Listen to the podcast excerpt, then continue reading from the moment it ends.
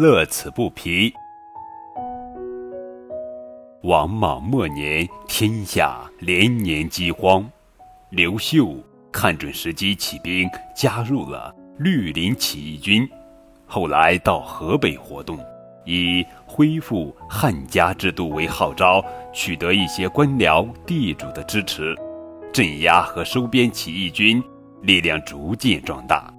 公元二五年，他终于中兴汉室，即位称帝。刘秀即位后，又镇压赤眉起义军，削平各地割据势力，才统一全国。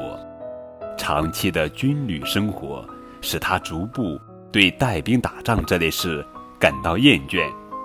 又由于他看到老百姓经过多年战乱，迫切需要休养生息，因此下功夫改革弊政，废除苛法，精简官吏，安定社会秩序，兴修水利，发展农业生产，这样终于使汉朝又强盛起来，人民的生活也得到了改善。刘秀六十多岁时还勤于政事，天不亮就坐朝。一直到日落才回宫。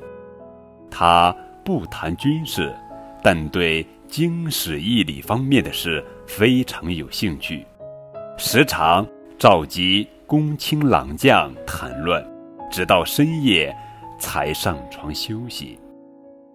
皇太子见父皇如此勤劳，便劝谏道：“陛下有大禹、商汤那样的贤明。”却丢失了皇帝老子的养生之道，希望从此颐养精神，悠悠安宁。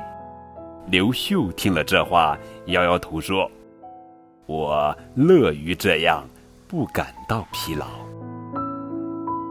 这就是成语“乐此不疲”的故事，是以为因酷爱于某事而不感觉厌烦，形容对某事。特别爱好，而沉浸其中。